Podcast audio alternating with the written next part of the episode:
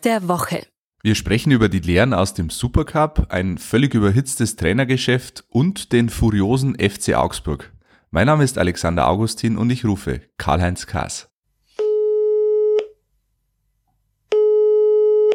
Servus Karl-Heinz. Ja, wunderschönen guten Tag, hallo. Der Supercup liegt hinter uns am Mittwochabend Bayern gegen Dortmund. 3 zu 2 hat Bayern gewonnen, mit ein bisschen Glück kann man glaube ich sagen. Welche Lehren ziehst du aus diesem Spiel? Also das Wichtigste ist äh, der Kader.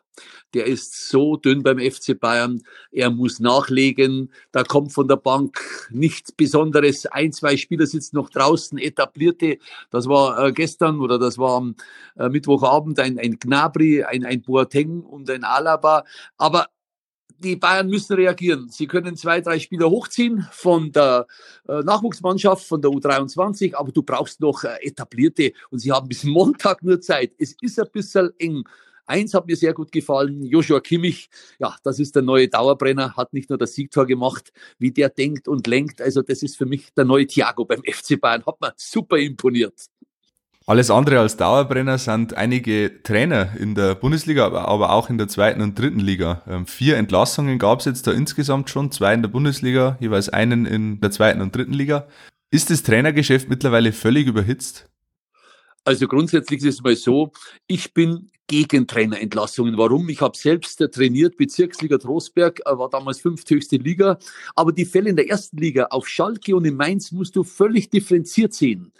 Äh, Schalke hat eine katastrophale Rückrunde gespielt. David Wagner hat man dann das Vertrauen ausgesprochen, hat die Vorbereitung gemacht.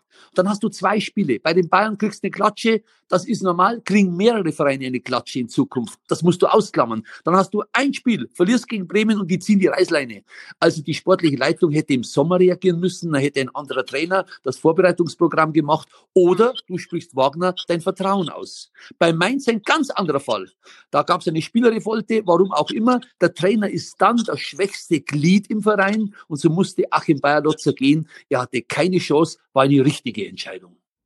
Weit davon entfernt entlassen zu werden, ist der Trainer des FC Augsburg, Heiko Herrlich. Bei denen läuft's wie geschmiert. Allen Unkenrufen zum Trotz haben sie die ersten beiden Bundesligaspiele gewonnen, unter anderem gegen Borussia Dortmund.